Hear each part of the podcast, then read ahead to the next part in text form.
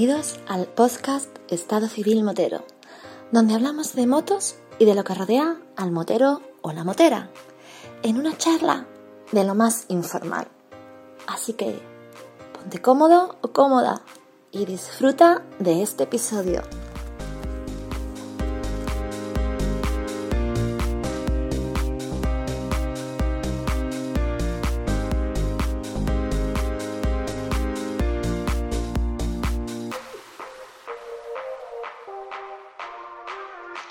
Hola María. Hola, ¿qué tal? ¿Qué tal? Buenas tardes. Ya hace calorcito por allí por Cáceres, ¿no? Bueno, no está haciendo mucho todavía. Yo todavía soy medio persona.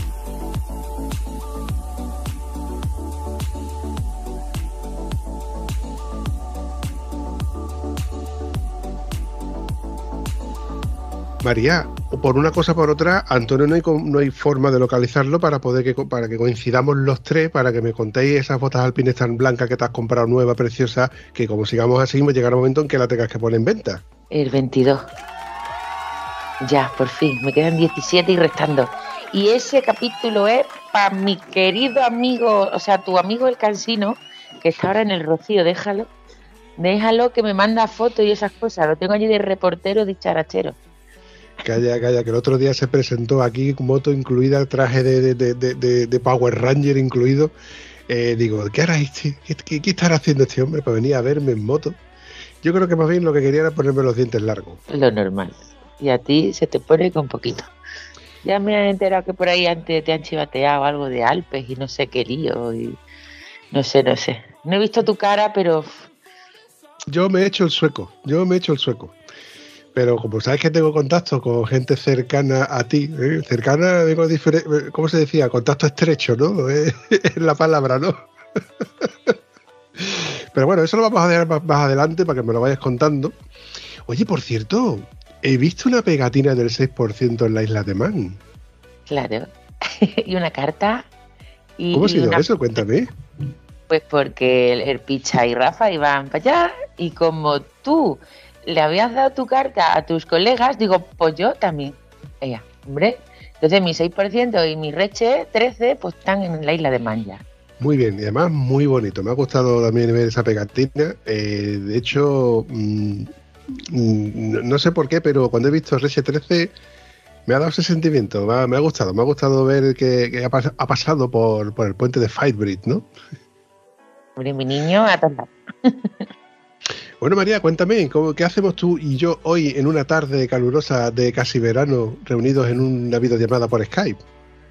Porque estoy harta de motos, motos gordas, mmm, de estas que regalan o de las que se compran la gente. Y hoy toca ahí despacito. ¿Vale o no vale?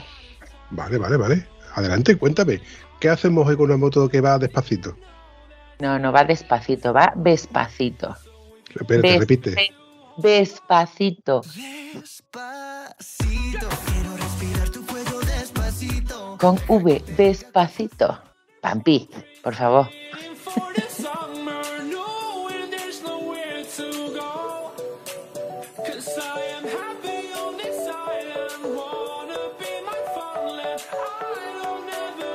A ver, cuenta una leyenda, bueno, mejor dicho, hay un vídeo de callejeros en los cuales, ¿te acuerdas los, los modos temáticos que hacen aquellos de callejeros viajeros, no? Y luego había otro que eran callejeros moteros. Y hablaba sobre las diferentes vertientes de los moteros. No me gustó ese vídeo, particularmente ese documental que hacían sobre las diferentes clases de moteros. Hubo una parte incluso en la que salían moteros de Huelva, Manuel de Motorrocío, no sé si tú te, los conoces, eh, donde los llevó a la Sierra de Huelva y los chicos pues narraban un poco que la, las carreteras, las manchas oscuras que tú ves por la humedad, etcétera. Se hablaba, se veía gente con motos de 125 con pit bike, ¿no? En, en, circuito que se los veían haciendo un poco locos. Eh, no me gustó mucho ese, ese, documental porque se criticaba bastante a ciertos sectores, ¿no? Donde siempre se ha dicho, ¿no? Que los moteros tenemos cierta mala fama, pero todos los moteros no somos iguales, evidentemente. Y hay un momento en el que hablan de las concentraciones y hablan de un grupo motero que había en Granada que se llamaba Los Vespacitos. Creo que ese grupo ya es, extinto, pero ese grupo eran la, la, gran mayoría de motos de motos Vespa. ¿Tiene algo que ver con esto? por supuesto. ya todas las BMW, todo el mundo con BMW, ya cansa un poquito tanta moto, tanta moto. ¿Y dónde está mi queridísima Vespa? Que por cierto, no te lo dije, pero yo tengo una, mi chica Martini, que la tengo ahí, algún día me haré un viajito de estos de los que te van a contar hoy. tengo yo ahí esa cosita ahí clava. Pues para hablar de Vespa, yo creo que, que sí, que habrá muchos vesperos por aquí, pero yo creo que, que este muchacho que viene hoy, creo que, que tenía que ser el que abriera raya hablando de Vespas aquí en el podcast de Estado Civil Motero, porque para mí es una eminencia, sinceramente, del mundo de las Vespas. Es un señor de la cabeza a los pies y, oye, pues soy su fan, ¿qué quiere? Así que aquí está mi queridísimo amigo ya. Buenas noches, Jaf. Buenas noches, Vampi. Buenas noches, María. Encantado y muchas gracias por invitarme a este programa. El placer es nuestro, porque la verdad es que, bueno, no sé si tú sabrás un poco la dinámica de esto, cómo funciona. Bueno, y voy a hacer, voy a hacer una pregunta así un poquito de, del tirón. ¿Tú, ¿Tú sabes qué es el podcast de Estado Civil Motero? ¿Has escuchado algún episodio del podcast de Estado Civil Motero? La verdad que no he tenido todavía la oportunidad. no te preocupes que no eres ni el primero ni el último que me lo dice. Pero te garantizo que al menos el tuyo lo vas a escuchar. Eso es así, compadre. Eso sigue siendo así. Pues la verdad es que sí, aunque preferiría escuchar a otros, que el mío, me lo, el mío ya me lo sé. Pero sí voy a, voy a entrar a, a escuchar eh, otros programas que estén grabados, porque la verdad es que no lo conocía y a raíz de una llamada de María que me explicó un poquito por encima, me a participar, pues la verdad es que me encantan estos podcasts que me ayudan a evadirme y a soñar y a poner chinchetas en, en mi mapa mundi y en mi agenda.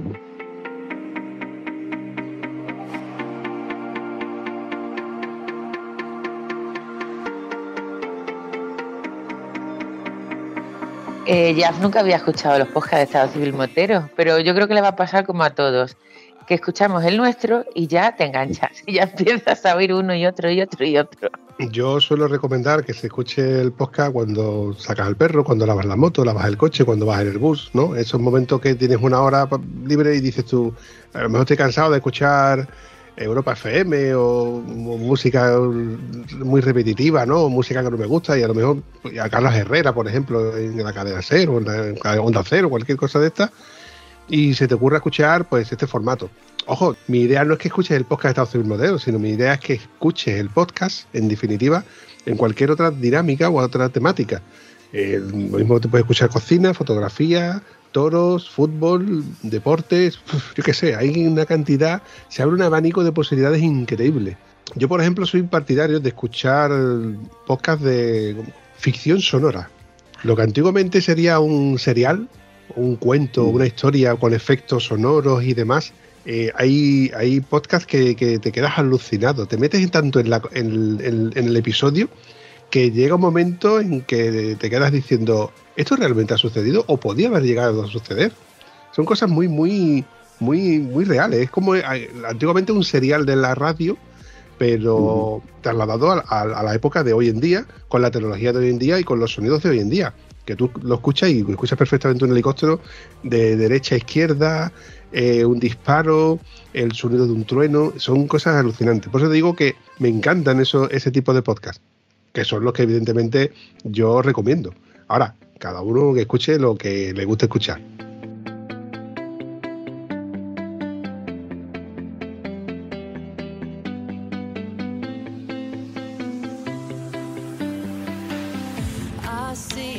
Bueno, Jaf, una preguntita facilita. ¿Dónde te encuentras?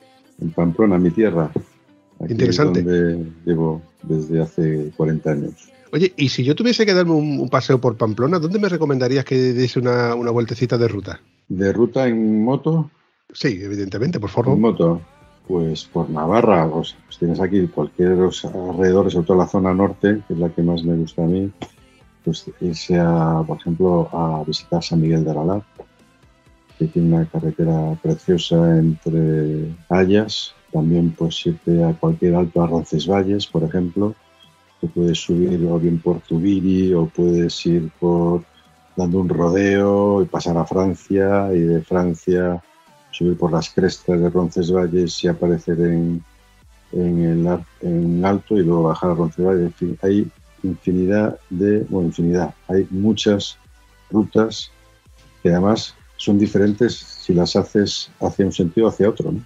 Veces uno piensa que, que, es hacer la misma y no. O sea, la, la visión de los paisajes y la, y la propia carretera cambia cuando la haces en un sentido. Te invito a que vengas por aquí y que conozcas esta, esta, esta zona de España. ¿A qué edad te consideras que era, ya eras motero? ¿Y con qué moto crees tú que eras ya motero? A ver, yo empecé eh, a los 14 años con una mobilet y luego para ahí pasé a la Puch Mini Cross y luego pues a una Puch Cobra y luego ya me metí en la Montesa de trial y este tipo de cosas con amigos. Eh, no hacía viajes, en aquella época la gente no viajaba en moto como ahora. Y luego ha habido una época en la que corté, que fue cuando me vine a estudiar la carrera a Pamplona. Y ahí eh, dejé una de mis aficiones que era la moto y también el esquí, fíjate, eso que venía a Pamplona. Y luego lo retomé, eh, el esquí lo retomé pronto con la montaña, etcétera. Y la moto la retomé eh, en el 2010 o una cosa así, que fue cuando me compré una Vespa porque quería ir a elefantes, quería a los elefantes y quería ir con una Harley, ¿vale? Quería ir con una Harley, entonces me estuve documentando, preguntando a gente y tal, pues mira, ¿con qué moto vas a ir? Pues con una Harley y tal, ¿qué Harley esta? Una Rocker C. Y me dijeron todos, no vayas con una Rocker C, porque como sabes la Rocker C tiene una rueda trasera de, de 240 y con eso eh, vas a caer y tal.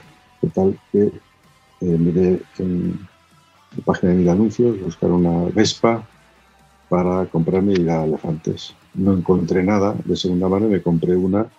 Eh, me la dieron justo el día antes de ir a Arguís, a una concentración invernal que hay aquí, y me la dieron la tarde anterior. Me fui a Arguís, eso fue el fin de semana anterior a Navidad. Me fui a hacer Elefantes. Eso fue mi primer viaje en Vespa.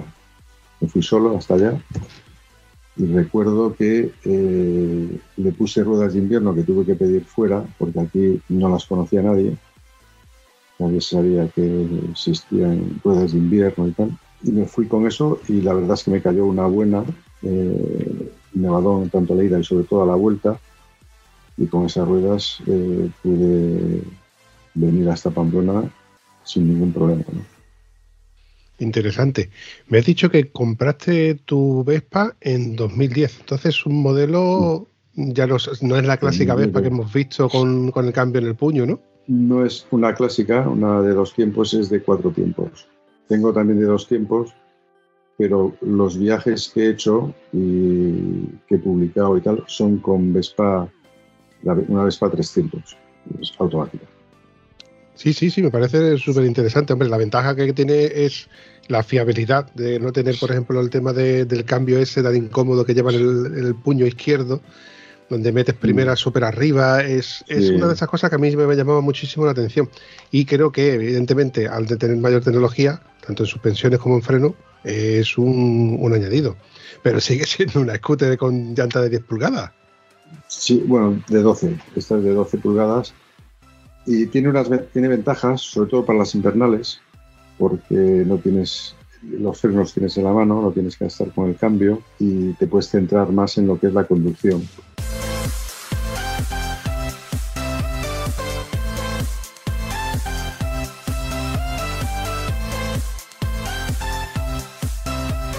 Tiene una desventaja que al tener más electrónica, si tiene algún fallo de esos, pues te quedas ahí tirado, ¿no? En cambio, con una Vespa a dos tiempos, pues es todo muy a la antigua y puedes, puedes repararlo. Si sabes mecánica y llevas eh, recambio, puedes salir del paso, yo diría que casi el, en el 100% de los casos.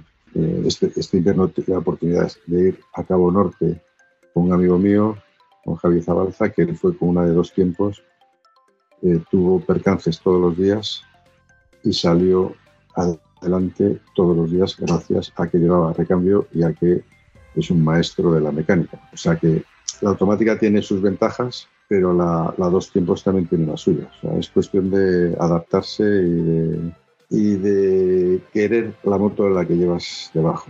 Acabas de decir Cabo Norte y me han hecho un poquito, la, cabeza me ha explotado, porque estamos hablando de ir a una velocidad anormalmente reducida por obligación, suma el hecho de que vas con una moto que es mm, una envergadura pequeñita, con tu equipaje, con lo cual ya la moto va bastante limitada en velocidad y por el sobrepeso que lleva, con unas ruedas pequeñitas y sin puños calefactables, ni asientos calefactables, ni, nada de esas pijadas.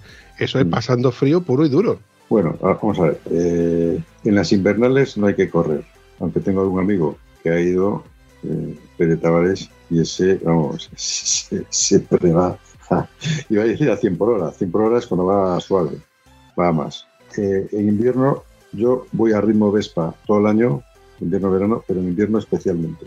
Frío, bueno, pasas frío, pero tampoco mucho. ¿eh? O sea, ahora los materiales que tenemos, eh, goretés, tricapa con doble tirabuzón, el simpatés, el, el, o sea, hay unos materiales y si sabes componer bien el tema de las capas, pues no pasas nada de frío, ¿no? O sea, que a veces es más que por material, que hay ahora unos materiales extraordinarios y que aguantan los fríos que tenemos por aquí por Europa perfectamente, es más conocer cómo deben ir combinados.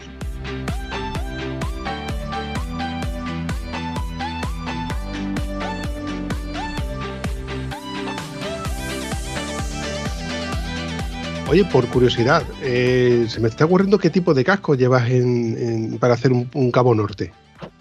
para hacer Cabo Norte en invierno, entiendo que me estás preguntando, estamos hablando de invierno.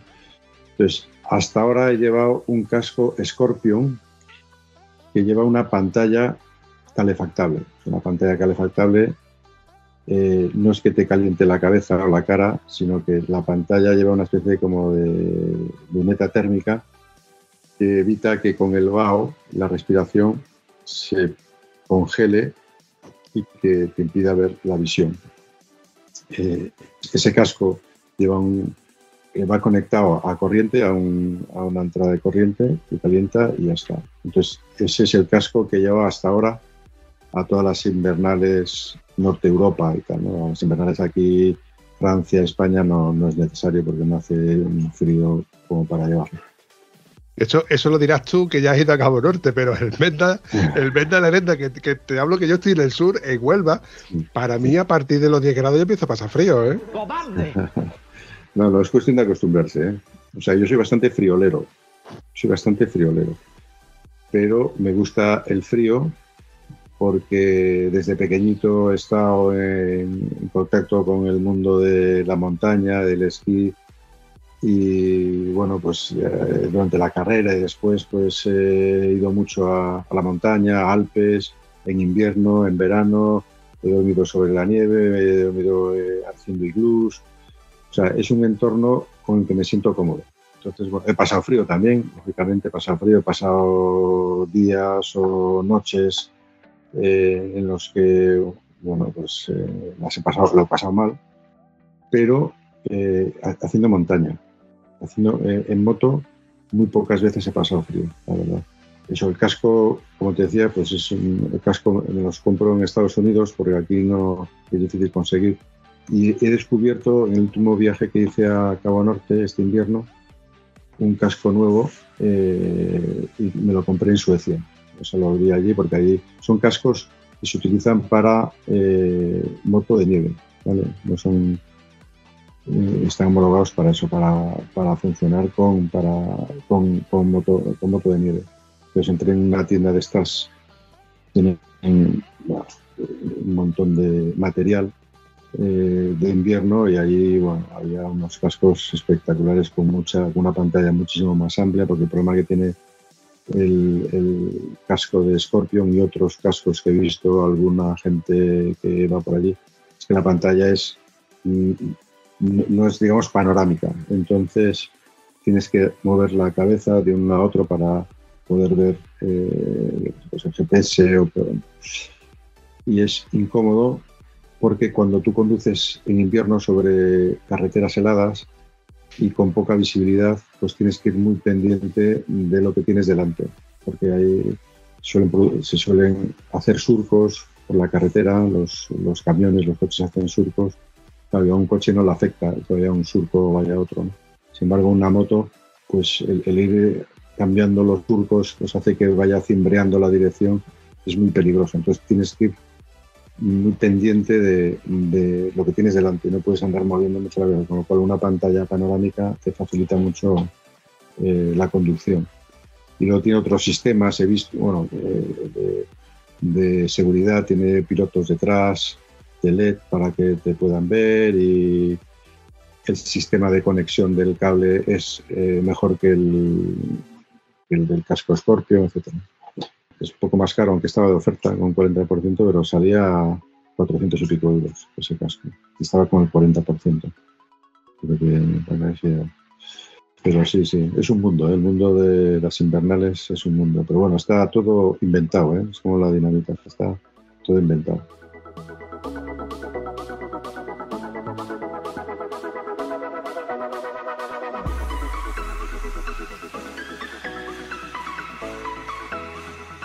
Nosotros hemos encontrado el Scorpion S ya en, Andorra. Cuando Pérez estaba preparando su viaje, me subí con mi hija, ¿no? Con Irati, y dije, venga, vamos a arrasar, que los reyes este año vienen de Andorra. Y bueno, yo me encargué el mío, pero aún no ha llegado.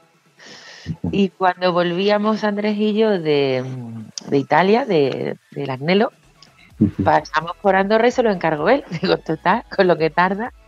Y es eso, es por el tema de la, de la pantalla, de que no se te empañe. Bueno, a ver, a ver si llega algún día de esto.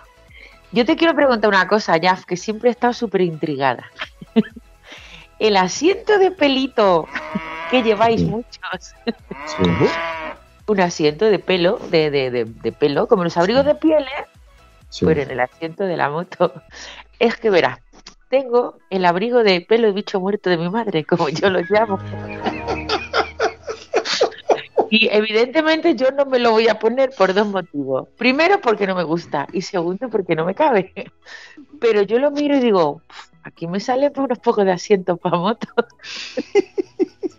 Pues eh, es, eh, los que yo tengo varios, ¿vale? Tengo de oveja, de piel de oveja y tengo de piel de reno, que son los que utilizo en invierno, piel de reno los compro allí. En, los últimos que me compré, me compré en Robaniemi este año cuando subí. Por 10 euros tienes uno. O sea que... Entonces, la ventaja del reno es que tiene dos, tipos de pelo. Y uno de ellos es un pelo que es hueco y tiene aire. Y lo que hace es aislar. Aislar. Es como, una capa de aire. Entonces, es, eh, la piel de reno es una piel curiosa porque tú pones la mano y te calienta la mano. Entonces, eh, cuando vas sentado, pues te calienta el trasero y es como si llevaras un, asiento calefactable. Así de sencillo, ¿no? entonces, no, es por decoración, sino que es porque funciona. Y, los, de oveja también funciona, etcétera, pero los de reno, los de oveja los puedes llevar en verano eh, o en entretiempo, digamos, o por aquí, pero el de reno eh, para para estos sitios que ya hace un poco más de rasca, eh, la verdad es que viene muy bien, muy bien. Yo lo aprendí de otros moteros, o sea que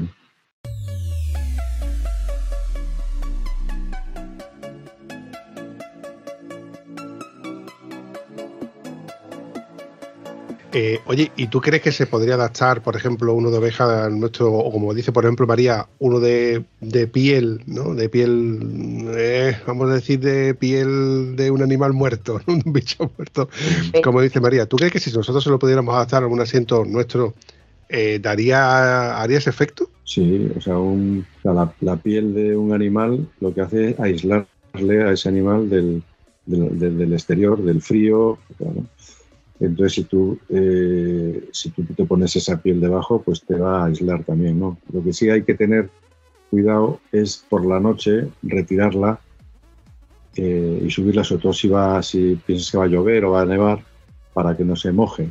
Muy bien, no lo había pensado, es muy interesante y esa recomendación no se me hubiera ocurrido.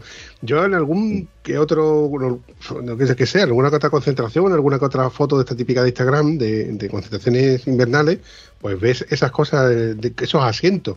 Y te llama la atención porque dices tú, eh, no será para tanto, ¿no? no Como un asiento calefactable o como una buena ropa térmica, no hay nada. Pero tal y como me lo estás explicando, la verdad es que yo estoy súper convencido de, ya no tanto en los asientos, puesto que no lo uso tanto, pero unos paramanos que tuvieran el interior de ese tipo de piel tienen que ser súper efectivos.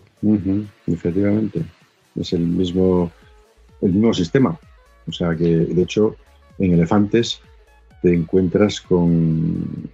ir a elefantes es como ir al zoo. Con un niño vas al zoo y empiezas a ver cosas que no has visto nunca. O sea, vas a elefantes y ves unas máquinas. allí no hay TVs y tal en Alemania, como hay aquí o en Francia y ves unos trastos increíbles y unos accesorios, eh, pues como el que tú has descrito, unos, unas eh, manoplas eh, pues con pelo de vete tú a saber qué animal dentro, pero vamos, que llama la atención, sí, sí. Yo ahí la verdad es que aprendí muchas cosas, las veces que he estado en elefantes he, he, cogido muchas ideas, muchas ideas, la verdad. Cuando María, cuando me has dicho un piel de un bicho muerto que tengo ahí, y con la adaptación que me está contando Jaff, se me acaba de correr una felicidad. Ya sé yo en qué voy a usar la piel de mi abogado cuando termine con él.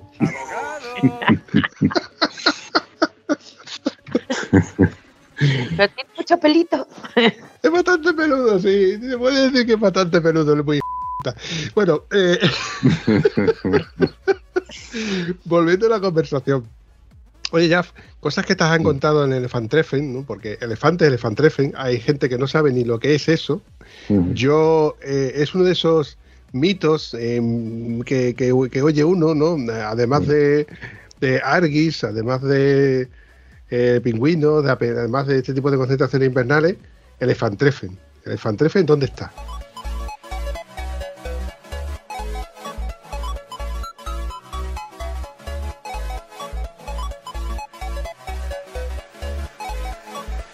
Elefantentreffen es una concentración que está en Alemania, en la Selva Negra, en concreto al lado de eh, Soya, una zona hogaria que se llama Soya y tal. Y es una especie de pequeño valle, ¿verdad? Y allí se concentran eh, pues alrededor de 10.000, 12.000 motos todos los años, eh, muchos sidecar, y la verdad es que hay mucha muchos de los que van son de los alrededores, ¿no? de cerca. O sea, eh, moteros que vayamos de lejos, también hay muchos, pero hay mucha gente de los alrededores. ¿no? Pues, mucho italiano, eh, francés, eh, españoles también van, van bastantes. De Escandinavia también hay algunos, rusos, en fin, hay de todo. Es que hay muy buen ambiente y y bueno, eh, lo que se pierden los que viven alrededor es el viaje de ir hasta allí, porque para mí la concentración, las concentraciones son una excusa para viajar. Bueno, pues eh, eso los, si los que viven cerca, pues, pues no tienen eso. Es como para mí ir a Arguís, para mí ir a Arguís, que lo tengo a hora y media. Y ojo, con el aliciente de que para ti ir a Arguis en Vespa que no estamos hablando del típico motero, rutero que hace grandes tiradas, que se puede pegar perfectamente un mes de vacaciones y dice, venga, pues voy a pegar 20 días de ruta con mi R1200G Adventure Full Equip. Ojo, que no estoy criticando a nadie. ¿eh? Eh, Andrés, no quiero criticarte, ¿eh? no quiero criticarte, pero me encantan esos tíos que van súper bien equipados con esa moto, con esa capacidad de carga, que no les da apenas aire en la carita. Pero estamos hablando de que ya va en Vespa. Mm. Pues fíjate, yo te diría que voy en Vespa porque yo no me atrevo a ir en una moto pues, una 1200 GS. Es más fácil ir con Vespa que ir con una, eh, una Maxi Trail. Eso por descontado. lo más importante en las invernales, eso me lo dijo un alemán, que es el que organiza la Fjord Rally, que es una concentración que se hace en Noruega en invierno eh, una presentación que solamente es para 20 personas y tienes que ir con invitación de alguien que haya ido y tal. Entonces, cuando yo contacté con esta, contacté con esta persona a través de una, un amigo que había estado y dije que quería ir, desde España, me dijo, ¿y con qué moto vas a venir? Y digo, con una Vespa. Y, y las carcajadas se oían desde allí. desde- y entonces tuve que documentarlo un poco, decirle que a mí el tema de invierno, que había hecho algunas cosas con, la Vespa, eh, viajes de invierno, etcétera, que ya había estado por Noruega en invierno. Y entonces me aceptó, me aceptó, aceptó la, eh, que me pudiera inscribir y me dijo una cosa, mira, eh, te voy a decir una cosa muy importante y es el peso. Ven con lo mínimo. Lo más importante en, para rodar en invierno en carreteras eh, heladas es que la moto pese poco. De hecho, eh, ellos llevan motos de, de trail muy ligeritas, de dos y medio, de, muy ligeras. Y su logotipo, el logotipo del- de, est- de esta, de esta concentración es una moto de trail, una enduro, vamos, ¿sí? de esta ligera. Y me eso, moto ligera. Y, luego, y ahí aprendí, ahí además aprendí a que eh, a la hora del equipaje me tengo que fijar más en los eh, viajeros en bici que en los eh, viajeros en moto. Es decir, eh, el, el gran viajero, el que se da la vuelta al mundo en bicicleta o que hace gr- grandes viajes en bicicleta, pues lleva un equipaje eh, mínimo y sobrevive perfectamente bien. Y hace- bueno, pues yo me fijo más en lo que lleva esta gente que en lo que pueda llevar un motero eh, en una, por ejemplo, una GS 1200 que tiene una capacidad de equipaje eh, increíble. ¿no? Y la verdad es que no me ha ido mal. Eh, vas más justo, pero bueno, eso es una de las eh, cosas que tiene el viajar en moto, o sea, eh, viajar con lo justo y en muchos viajes, en casi todos los viajes, eh, acabo llevando cosas que no debería haber llevado.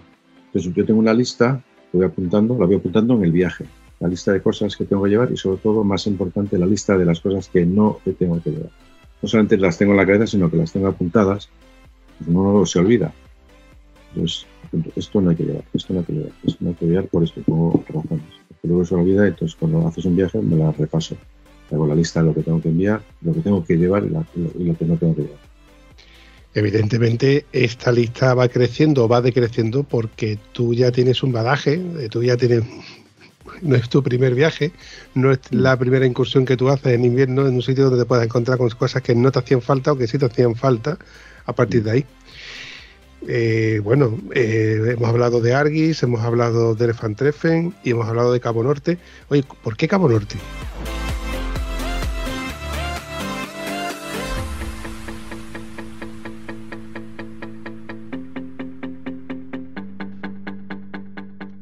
Norte, pues porque es un destino motero eh, de los que, de al- de alguna manera, todos los que estamos apasionados por el mundo de los viajes en moto, pues tienes en la cabeza, "Algún- en algún momento tengo que ir allí, ¿no? Y, y la verdad es que vas allí y no te defrauda, ¿no? Los paisajes y, y la distancia, todo desde España, pues, pues tienes 10.000, 12.000 kilómetros y eso la verdad es que anima bastante, ¿no? Porque, claro, si tienes que hacer un viaje de 500 kilómetros, pues eso es una mañanera. Pues tienes que hacer un viaje de 12.000 kilómetros, aunque sea por territorio civilizado, ¿verdad? Eh, porque eh, viajar por Europa es, eh, es, entre comillas, muy cómodo, porque tienes de todo, tienes hoteles, o tienes campings, tienes restaurantes, tienes sanidad, tienes asistencia. Bueno, pues, pero eso no, no quita para que tenga un atractivo especial. Y Cabo Norte lo tiene. Y bueno, yo he ido varias veces en verano a Cabo Norte y como a mí lo que me gusta son las invernales, pues eh, después de precisamente hacer, eh, hacer esas concentraciones en Noruega, eh, me planteé el subir a, Cabo Norte y contacté con, con dos amigos que justo habían estado el año anterior, creo,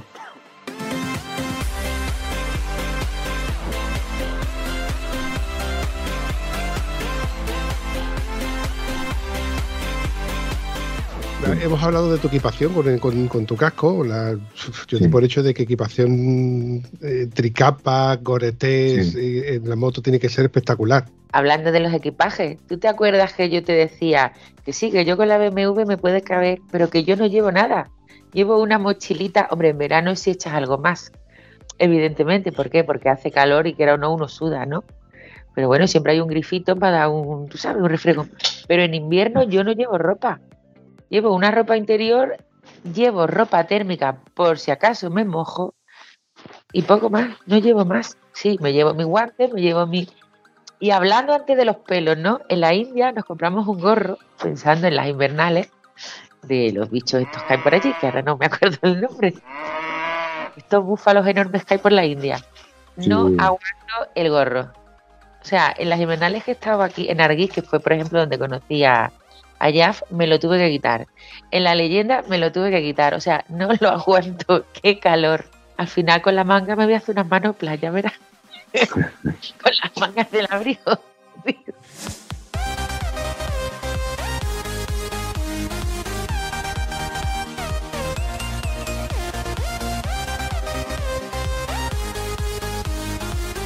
Yo me refiero a cuando hablo de las R1200G Adventure que van con maleta, que van cargados, que van excesivamente cargados porque evidentemente pueden llevar carga.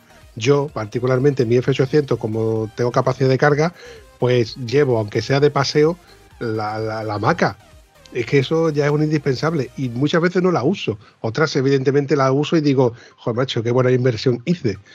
Eh, por ponerte un ejemplo, o me llevo mi cafetera que para prepararme un café llevo una cafetera, el café, la leche condensada, el infiernillo y la bombona. Eh, ocupa un sitio que es innecesario. Cuando vas a un bar, le dices, dame dos euros, te tomas un café, te lo tomas sentadito, y a ti te lo sirve, no tienes que fregar ni nada y luego te vuelves. Pero como puedo hacerlo, pues puedo, como puedo cargar cosas, pues cargo cosas. Si fuese, por ejemplo, en el caso de Jaff, pues evidentemente llevaría lo imprescindiblemente necesario, porque estamos hablando de cuanto más cargas una moto, más pesa y más inconducible es. Que por cierto, Jaff, aquí viene mi siguiente pregunta. Yo doy por hecho de que tu moto tiene una serie de adaptaciones a tus necesidades que no son las que venían de serie. Si tú mañana tuvieras que comprarte una moto de concesionario, una, Ujú. una, una nueva Vespa 300, por un ejemplo. ¿qué es lo primero que tú le harías? Pues mira, yo le cambiaría eh, la suspensión, le cambiaría la pinza delantera, le pondría algunas cosas que no lleva, más que cambiar, le pondría algunas cosas. De motor eh, dejaría como está. Le pondría una placa de silicona calefactable en el cárter para invernales extremas, para por la noche eh, conectarla y que evitar que el, el aceite se congele. Le pondría unos calefactables eh, le pondría un conector para batería, le pondría otra batería de reserva conectada con la batería principal, le pondría un eh, depósito exterior conectado al depósito principal para evitar, para tener más autonomía y sobre todo para tener, evitar sacar el equipaje cada vez que repostas, porque como sabes, el depósito de la Vespa está debajo del, del asiento y para poder repostar tienes que levantar el asiento, con lo cual tienes que quitar el equipaje que llevas. Eso es un auténtico suplicio, sobre todo en las invernales, el tener cada vez, cada 150 kilómetros, 140 kilómetros, tener que hacer esta operación de desmontar todo y volverlo a montar.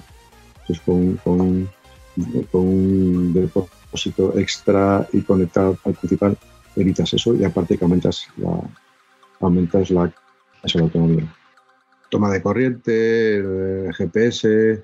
Oye, hablando de GPS, por curiosidad, ¿qué GPS me recomendarías tú? Pues yo uso el Garmin Zumo.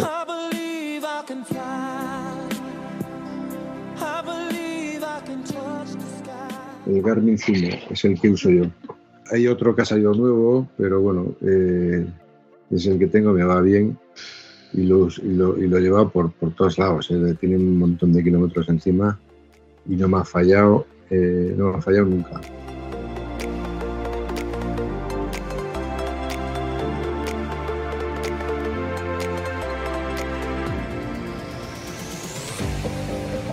Mejoraría muchas cosas de ese GPS, ¿verdad? Como mejoraría muchas cosas de la Vespa, o sea, se- si, si el ingeniero de la Vespa me preguntara, oye, eh, queremos hacer una Vespa de aventura, ¿qué te parece? Y tal, pues le diría unas cuantas cosas. ¿eh? No sé si estás familiarizado con, con las Vespas off-road. Tengo un, un amigo, Enrique Vera, desde que aquí le mandamos sí. un, un saludo, que ha hecho con esa Vespa lo que le ha dado la gana. Es increíble cómo ha transformado esa moto en una moto mm, que si los de Vespa realmente dijeran, vamos a crear una moto de enduro, espérate, vamos a decirle a Enrique que nos preste la suya y la copiamos porque ya está Sí. preparada para hacer enduro con Sí, ella.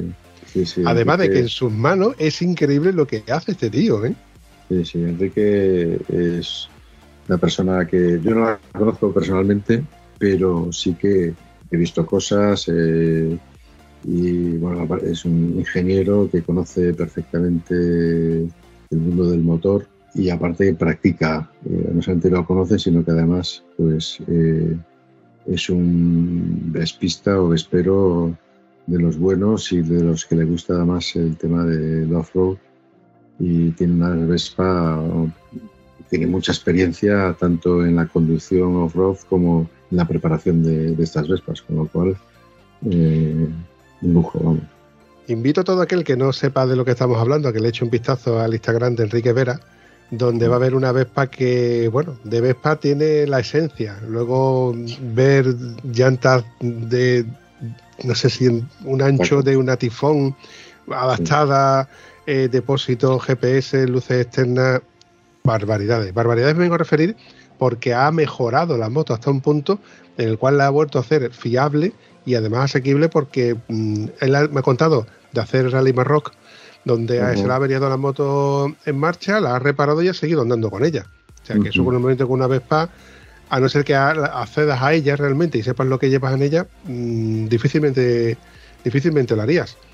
Eh, volviendo a ese, a ese punto de la fotografía, ¿dónde podemos ver fotografías tuyas o de tu moto o de estos viajes que tú has hecho? Bueno, puedes ver en mi Instagram, que es Vespa Extreme 52, 52, Vespa Extreme 52, en Instagram. Y también yo tengo una página web que es vespaextreme.com. Entonces ahí está, hay vídeos en YouTube, están eh, pues también la, cuenta de Instagram, bueno, y ahí están explicadas algunos de los viajes, porque viajo en, en- en Vespa, también en otras motos, pero vamos, ahora estamos centrados en Vespa y algunos de estos viajes los uno a una causa solidaria, de modo que, bueno, pues eh, consigo algunos dinerillos para fundaciones que hacen cosas bonitas, ¿no? Oye, ahora que has hablado del tema solidario, los moteros suelo- solemos ser solidarios y yo quiero aprovechar la coyuntura de que me acabas de hablar, de que estás involucrado en temas solidarios. Cuéntame, ¿en qué consiste?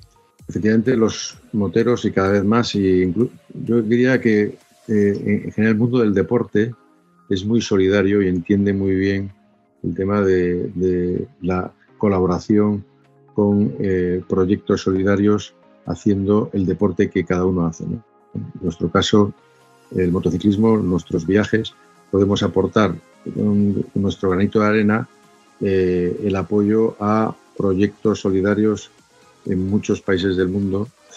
Y bueno, a mí me surgió la oportunidad eh, con el primer viaje que hice a Cabo Norte en invierno y a partir de ahí pues he hecho otros dos viajes. eh, yo creo que el siguiente fue a Dakar y el siguiente fue a Mongolia. Eh, y bueno, pues lo, que, lo que hice fue unirme a un equipo porque al final uno solo es muy difícil que le salgan los números y lo que hice fue unirme pues a amigos que pues uno era el que llevaba el tema de comunicación, o otro es el que llevaba el tema de presentación a empresas de este proyecto y yo lo que hacía era subirme a la Vespa y rodar, ¿no?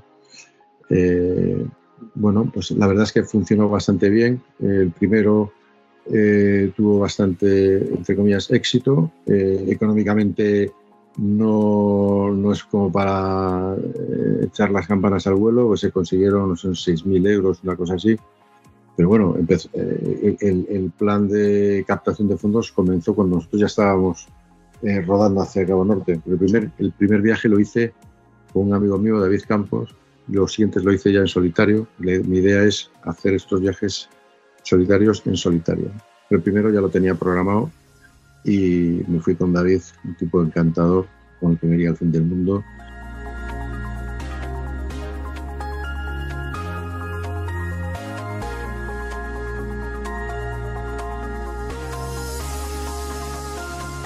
Y el segundo viaje que lo preparamos mejor, que fue a Dakar, ahí conseguimos en, ese, en esos meses eh, más de 250.000 euros. Y a fecha de hoy, porque claro, ha habido empresas que han- a partir de entonces han empezado a donar a ese proyecto, al proyecto que nosotros teníamos, y estamos llegando ya al millón de euros. ¿no? Y luego ya el siguiente fue el de, el de Mongolia, ahí conseguimos menos porque dedicamos mucho menos tiempo, menos recursos. Al final las cosas salen cuando dedicas tiempo, ¿no? Tiempo del bueno, ¿no? Y en el que más, dedica, eh, más tiempo dedicamos fue en el de viaje a Dakar. Ahí tenemos un gran equipo de gente y, la verdad es que fue, fue muy bien. Fue. De todos los viajes, quiero decir que tiene que ver, me los pago yo, no recibo ningún tipo de subvención ni nada de nada, yo los hago en mis vacaciones y con mis ahorros, como digo, eh, menos gin tonics y más gasolina, todo el dinero que se consigue va para la causa solidaria.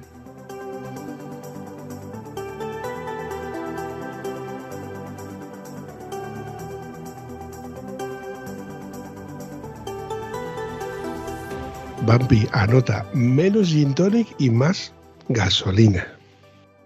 Eso es. Podrías, Sí, hacer, podrías hacer camisetas con este logo, tío. Menos gin tonic y Sí. más gasolina. Bueno, la verdad es que ahora hace falta dejar muchos gin tonics para conseguir un litro de gasolina, porque al precio que está, ya- yo creo que esta frase ya se ha quedado soleta. O sea, ya, ahora no sé, habrá que pensar en, no sé, menos. porque, vamos, en fin. La cosa, la cosa con el tema económico está complicado. mira, complicado. Para que veas tú que, que- que es verdad esto de que el Bambi no se documenta sobre con quién hablo, porque como hemos estado hablando de las invernales, no se me hubiera ocurrido, mira, feliz idea de pensar de que has hecho cosas en Dakar, en África. Eh, cuéntame esa, esa primera experiencia de cuando dices tú, a ver, me voy a meter en un sitio donde hay polvo, mosquitos, cosas que yo no conocía o yo, cosas que yo no pensaba después de haber hecho invernales y te metes en Dakar, donde la cultura allí es diferente. Totalmente. Eh, a ver, eh, Dakar es otro de los destinos eh, moteros por excelencia, ¿no? Entonces, pues sí, lo tenía también en, la agenda, ¿no? Tenía la chincheta ahí puesta en el mapa mundi y después del viaje a Cabo Norte dije, bueno, pues el siguiente cuál, pues mira, me voy, me voy a ir a Dakar, ¿no? Y la verdad es que sufrí más que en Cabo Norte, porque yo aguanto mucho menos el calor. Y eso que fui en invierno, pero eh, llegué a temperaturas de, cua- me- de 48 grados. ¡Wow! Claro, 48 grados en- y, y- y- y tienes que ir con la, con, con, eh, la equipación, con la chupa, con el casco. Claro, eh, y luego por esos terrenos, pistas, un montón de polvo, todo eso hace que la conducción sea, sea mucho más complicada, más tediosa, eh, más cansada. eh, luego pues tienes también los, los, los problemas, entre comillas, porque bueno, ya sabes que los viajes de aventura siempre tienes cosas estas, pues que no, hay, no tienes gasolina, la gasolina es de mala calidad, tienes que llevar bidones extra, la comida es complicada, al final eh, en todos estos viajes pierdo kilos, pero en ese perdí, no sé, son 15 kilos, porque solo me alimentaba a base de dátiles, plátanos y mandarinas, o sea, eh, no comía otra cosa porque tenía miedo de, de- de coger algún tipo de alguna bacteria y tal y que me dejase tirado unos días ahí en, en un sitio donde no tienes mucha seguridad sanitaria. María, toma nota. La dieta consiste en dátiles, plátano y mandarinas. Totalmente. Operación Bikini Express. Ya, ya, ya. ya lo veo. Sí, sí. Yo soy bikini, entonces. De hecho, mis eh, viajes siguientes en los que tengo preparados ahora invernales, meto pongo muchas eh, barritas de proteína, sobre todo cuando son a países donde la- el tema gastronómico no tiene nada que ver con lo que tenemos aquí, ¿no? Es diferente, vamos a decirlo así, y que, bueno, pues es eh, más complejo el poder alimentarte como te alimentas aquí. Entonces lo que hago es llevarme barritas de proteína, ocupan poco y, y- y que alimentan bastante.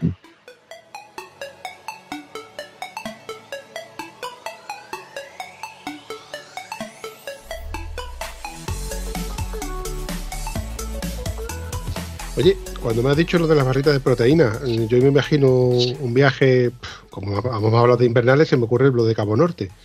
Pero vamos, mm. igual que Cabo Norte que en el Fantrefin. Eh, te paras en una gasolinera o te paras en un sitio a comerte unas barritas de proteína. Y ahora Mm. quieres beberte un poquito de agua para digerir un poco ese trozo de, Sí. de barrita que te estás tragando y el agua está congelada. Sí, bueno, vamos a ver. Eh, sí, en, en- en Cabo Norte se te congela si la llevas, eh, si la llevas o en las alforjas o en el baúl trasero, pero si la llevas debajo de o la llevas contigo encima, no se congela. Y luego, pues eso, como te decía antes, son terrenos civilizados en los que te vas en una gasolinera y te tomas un chocolate caliente y tal, que eso también te hidrata o te lo tomas dentro y no tienes problema. El problema es, por ejemplo, en otros sitios como Siberia, en invierno, ahí sí que es más complicado y tienes que, además tienes que ir muy hidratado y la el único espacio donde puedes llevar cosas para que no se te congelen es justamente debajo del asiento, donde yo habitualmente lo que llevo es herramienta, pero en mi próximo viaje que invernal eh, a Oimiacom, pues eh, debajo del asiento lo que llevaré pues será, por ejemplo, agua y algunas cosas que necesite que no se me congelen. Otras las llevaré encima para que no se me congelen, por ejemplo, crema,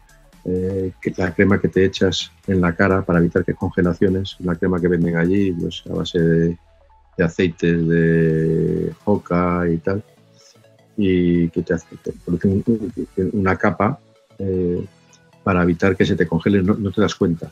De hecho, una de las cosas que tienes que llevar, nosotros lo llevamos en la moto porque ya es el espejo, ¿no? Pero, por ejemplo, los que van en bicicleta, un amigo de Zaragoza, un campeón, Andrés Sabián, que hizo lo que yo voy a hacer, lo hizo en bicicleta y este lleva un espejo, un espejo para verse, no tenía la cara, a ver si se le congelaba o no.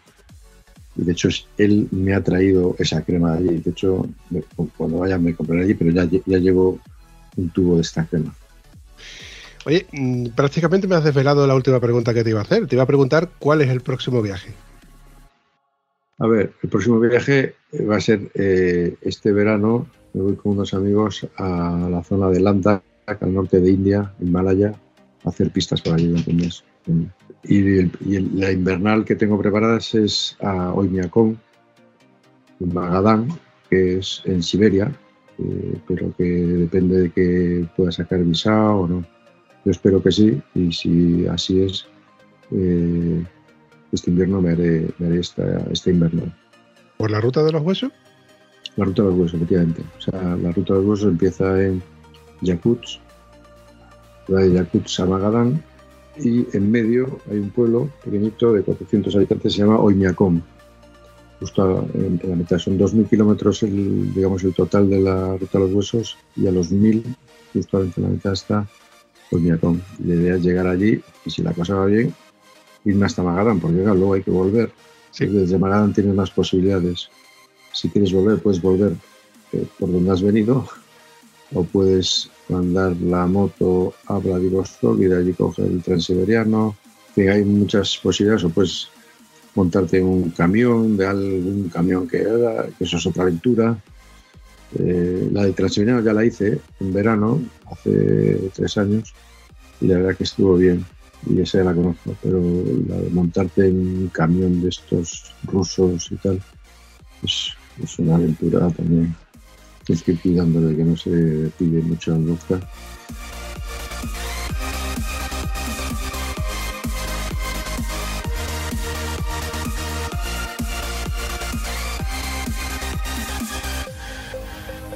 Me consta que no es una ruta normal al uso. Eh, llegar hasta Vladivostok, Magadán, la ruta de los huesos, es algo que. A ver, tengo la experiencia de mi buen amigo Alberto Bior, que se le vio frustrado porque coincidió de que mm, tuvo incendios por la, aquella zona, le tuvieron que cortar la ruta, tuvieron que coger una ruta alternativa. Y son, son muchas variables. Aparte, esas carreteras, en el- los inviernos les ataca muchísimo. Entonces esas carreteras Mm. están constantemente en obras. Eh, lo mismo te no pueden dar acceso a esa carretera porque no han podido acceder a ella por el tema de la nieve y está destrozada. Y cuando vuelven a poder restaurarla, pues prácticamente ya termin- ha, ha vuelto a llegar el, el invierno. Mm. Mm. Entonces me consta de que va o lo vayas a pasar de puta madre. Ah, vamos a ver, eh, rodar por esas carreteras en invierno yo creo que va a ser más fácil que rodar en verano, porque en invierno la nieve lo que hace es tapar y homogeneizar el firme. Eh, tienes el inconveniente del frío. Allí la media es eh, la media puede llegar a 3 menos 55 menos 60 grados en parado, en parado. Si vas eh, en moto a 40, 50 kilómetros por hora, pues te vas a dar una sensación térmica de los menos 100 grados centígrados. Pues ahí ya la cosa cambia un poco, sobre todo si tienes algún problema. Pero rodar es más complicado en verano porque eh, si tienes barro es impracticable, o sea, no puedes, tienes que esperar a que seque. Eh, tienes mucha zona de grava, tienes mucha eh, pista y grava puntiaguda que hace que pinches eh, la rueda, etcétera. O sea, luego tienes los mosquitos, tienes el calor que hace allí. La verano tiene, a mí me parece más complicado siempre el verano. El invierno eh, tienes que ir bien preparado, tienes que documentarte bien, tienes que tener contactos, tienes que eh, preparar muy bien la moto y los errores los pagas caro, muchos más que en verano. O sea, en invierno los errores los puedes pagar muy caro.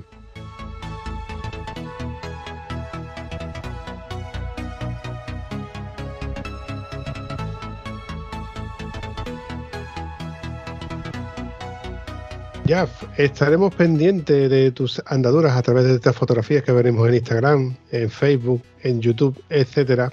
Y ya te digo, me llama la atención de ver esa Vespa por la nieve. La verdad es que tiene que ser algo, eh, es que ya te digo, es algo anecdótico. Y la verdad es que mm, está en ese grupo de valientes que nada más que, o valientes o alocados, depende cómo se le pu- pueda llamar.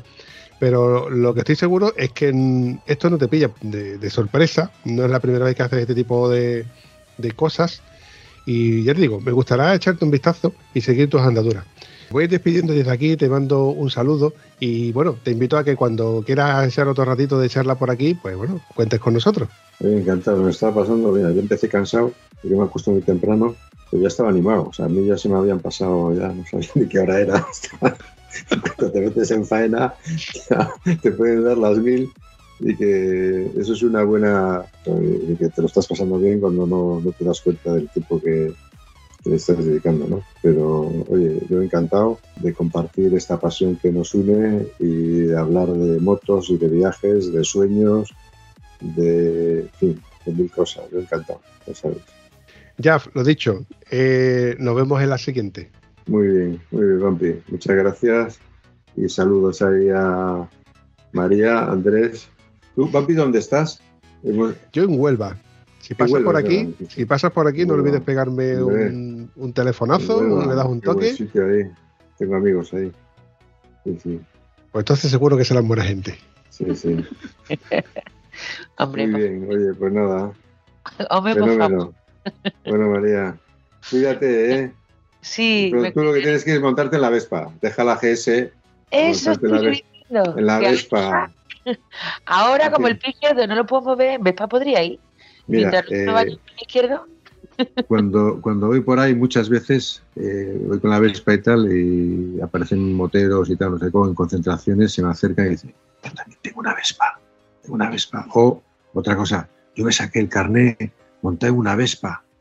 O sea, que al final la Vespa es una moto, entre comillas, que ya forma parte de, de la vida motera de, de miles de moteros que ahora andan en otras motos, pero que han tenido Vespa. O sea, yo me encuentro cantidad de gente que ha, que ha, que ha tenido Vespa y yo siempre digo, mira, las Vespas, yo no es que la vendí, mira, las Vespas no se venden, se heredan. O sea, una Vespa forma parte de la familia, o sea, no puedes vender a un hijo, macho. O sea, no puedes vender una un, Vespa. es un icono. Es un icono, es un icono. O sea, además gasta poco, no, no, no, no llora, no, no consume nada, no, no- o sea, el mantenimiento es mínimo, o sea, Y ocupa además- poco. Y eso es alegrías. eso se dobla, se endereza, se da Claro, masilla, se pinta claro. y, y otra vez tienes otra, eh, otra, otra moto nueva. Ya, lo dicho, ha sido un placer. Me encantaría que, bueno, cuando tú quieras me cuentes cualquier otra de, de- de tus hazañas, de tus historias, porque la verdad es que me he quedado flipando cuando me has ido contando una detrás de otra y he dicho esto, tengo que trasladarlo en imágenes a tu Instagram y a tu página de, de- de Facebook, perdón, a tu página web y a tu, y a tu YouTube. Tengo que echarle un vistazo porque esto, estas cosas mola verlas en persona. Así bien. que lo dicho, eh, nos vemos en la siguiente. Muy bien, Santi, María. Chao. Muchas gracias. Buenas Adiós. noches a todos. Venga, chao, chao. Si te ha gustado este episodio, puedes comentarlo en cualquiera de nuestras redes sociales. Es gratis y nos ayudas a seguir creando contenido. Y si además nos ayudas a compartirlo, nos haría mucha ilusión. Bueno, a la Vampi sobre todo, que es quien se le ocurra. Espero que os haya gustado tanto como nosotros. Hasta el próximo episodio.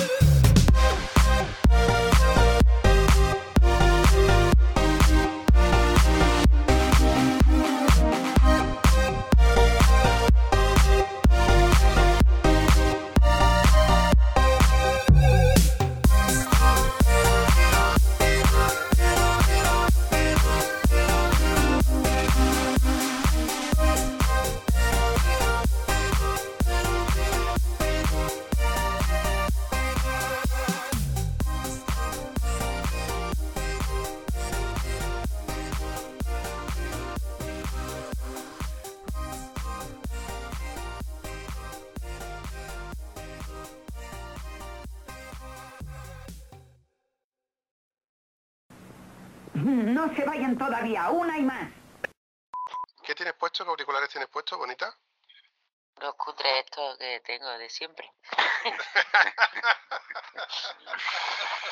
¿No tengo otro? De momento. Te voy a tener que mandar uno de, de los míos, que sean un poquito menos cutre que los tuyos. Que, Que no, que ya los tengo son- encargados, que no han llegado todavía. ¿Ya Yo ahora lo ya no me encargado? muevo. Irati, ¿dónde está Irati? Irati, Irati ¿dónde está perdido. Irati? Irati se ha perdido. ¿Quién, es- quién está por ahí? ¿Mi parte? Está el parte. Dile que se asome aunque sea para saludarlo, para darle un besito de mi parte. Cerrate. Quieren hablar contigo. Uy, no lo veo, está contra luz. Hombre, Andrés, Dígame usted, señor. ¿qué pasa? Espérate, por auriculares. De domingo tranquilito. Buenas tardes, chavalote. ¿Qué tal, señor? ¿Cómo va esa, cómo va esa espalda? Doblado. Hoy estoy doblado. Tengo, Estamos- tengo una, unas tabletas de paracetamol, perdón, tramadol con paracetamol que son divinas. Eso sí, olvídate de conducir. No, no, no, no. Pero a mí, eh, a mí lo que me sienta mal es estar parado. Yo Exacto, toda, eso te toda iba a la semana trabajando no tengo ningún problema. El problema empieza cuando me siento mucho tiempo. Hay que salir a rodar. Te hace falta un campo de estos de vendimia con un montón de olivos. y- No, no. Mm, Te voy a decir yo, lo que pasa no te lo voy a, te lo voy a decir. Va, te voy a poner los dientes largos. Lo que me hace falta es un poquito de Alpes franceses, suizos, Eh, Suiza, eh. Austria, Dolomitas. Suecia, eh, Eslovenia y volver. Algo así me hace falta. Está tomando por culo. Te estoy para darme envidia nada más. ¿Te quiere venir? ¿Te quiere venir? Me encantaría, me encantaría, tronco, pero tengo otras prioridades y otros que hacer. Y como buen tieso que soy, no me da, no me da la vida. Pero, Sí, pero, pe- eh, pero que yo lo quiero hacer en modo tieso. en modo tieso. Tienda de campaña, nada de hoteles, nada de hoteles, a bañarnos en un río Buscra. y, y tienda de campaña, tienda de campaña y lata del líder. Mola, mola. Esta vez sin usar mi patrocinador, el, el McDonald's. Prohibido, totalmente prohibido. Nada, esta vez nada, es un lujo.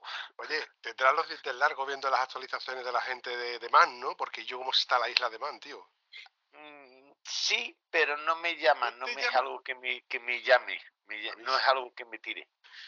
Y mira que a mí la disciplina de la competición no me gusta, y más sabiendo que allí la gente corre para matarse, pero yo es increíble los cacharros, las fotos de los, los enviados que tengo por allí, me mandan fotitos muy chulas de cacharros que están por ahí, y la verdad es que mola. Bueno, Andrés, te dejo, me alegro de verte, y Ya. a ver si nos vemos en persona, coincide que me pegue un salto por allí, o tú por aquí, ¿vale? Eh, eso puede ser más para abajo, yo, yo que baje antes que tú subas. Eh, Me costaría, me cuesta tanto subir como va. Es, que psicológicamente está en modo tieso. y ya todo lo que sea un gasto, dice, no, no. Sí, tienes, tienes que cambiar la actitud. Sí. Bueno, ya vendrán tiempos mejores, amigo mío. ¿no? Sí, como siempre. Bueno, ya. Saludos, amigo. Bueno, Andrés, Un abrazo. lo has descrito muy bien, la, la terapia. Sí, Has sí. descrito muy bien cuál es la mejor terapia para un motero dolores. a mí me pasa lo mismo. bueno, Uno se olvida de todos los dolores cuando está montando la moto hacia un rumbo de estos, como tú dices, a los Alpes o así. Buah, pasa todo. Ahí va, es verdad. Anda, pero si está por ahí, mi- Mirati. Así a ti. Eh, motera. Esta, no sé, se hizo un día conmigo una ruta y terminó un poquito hasta las mismas narices. Es que tú también tienes WhatsApp, bonita. Mira que pegarle una kilometrada sin haberle hecho un rodaje previo. Kilómetros que se había hecho rodaje de Huerva a Mazagón. ¿Eso qué es? ¿Es un paseo? Bueno, Mazagón es un café de vuelta. Es ir al Mercadona y volver, es ir al, al corte inglés y volver. Pues Candilla. Sí, Lo- pero vamos. A mi vesperilla, la chiquitita, que está por ahí, ahora se ha ido para afuera. Bueno, eh, Haf, ¿cómo te llamas? ¿Cómo te llamas? Ah, Haf, sí. vale. Bueno, yo no sé si María te ha contado un poco la dinámica de cómo funciona esto. No. Mira, no te una, preocupes. una tertulia, una tertulia de Sí. amigos, la misma afición. Y nada, lo que surja. Vale, mira, te explico. Al fin y al cabo, esto es una conversación entre dos personas que realmente no se conocen, pero tú imagínate, la situación muy, es muy parecida a cuando tú llegas a un bar en una ruta o llegas a una gasolina en una ruta y te encuentras con otro motero y no os conocéis de nada y al fin y al cabo es preguntar una conversación. Evidentemente, como vienes de la mano de María, te deduzco de que algo de, no sé, pedigrí, badaje o como le queramos llamar, como motero que eres, pues me, me puedas contar. Yo tengo la sana costumbre que no me documento de absolutamente nada y María es testigo de que lo que yo estoy diciendo es cierto. Sí. De hecho, yo no sé quién eres tú, además, es, es verdad, es verídico, que tú, tú lo puedes corroborar. Tú y yo no nos conocemos de nada, no sé De a qué te dedicas, ni qué moto tienes, ni qué haces, ni dónde estás, ni siquiera. Entonces, normalmente los episodios empiezan así, dónde andas, eh, a qué te dedicas, o sea, a qué te dedicas, a qué te dedicas con las motos, ¿no? O cómo empezaste con las motos y cosas así. Mm, la charla pues, suele, suelen empezar así, pero luego mm, nos dejamos llevar. Sin, po- sin pocas palabras más, porque no se me ocurre mucho más que decirte, eh, me encantará que pasaras por este episodio, ya te digo que te tienes las puertas abiertas y este micro pendiente, y nos cuentes más, más de tus... mm, Bueno, Despertado María, está ahí. Sí, sí, mira, mira, es como se le han quedado los ojitos. Digo, a ver si tengo una luz. Hace un rato estaba con, la, con el sol de frente y ahora tiene la luz ahí encendida. Lo dicho. Esto no sale, pero si tú quieres o necesitas crema de foca, hablo, vamos, te- te- te- mi ex suegra tiene mucha. Entiende mucho el charro. Reíro, reíro, pero yo la comercializo, yo la regalo con todos los papeles y con todo, dice devolución, venga, es una responsabilidad ahí lo lleva. Yo lo dejaría. Lo siento, pero ha sonido la palabra foca y automáticamente me he acordado de mi ex suegra. Me mola, pero yo necesito para todo. Ay, Nos quedan dos minutitos, ¿vale? Venga. O sea, dos minutitos, dos, tres minutitos y ya íbamos cortando. Mm, Yo creo que esta va a ser la, seguramente la última pregunta. Cuando deje de El micro tuyo está rozándote con, con la camiseta, ¿verdad? pelos, con los pelos, y con los ruido. pelos. Y el sol te está dando de frente, te está poniendo las pupilas chiquititas, chiquititas. Tengo que ponerlo de otra forma, eso déjalo ahí. Eso es eso es todo, amigos.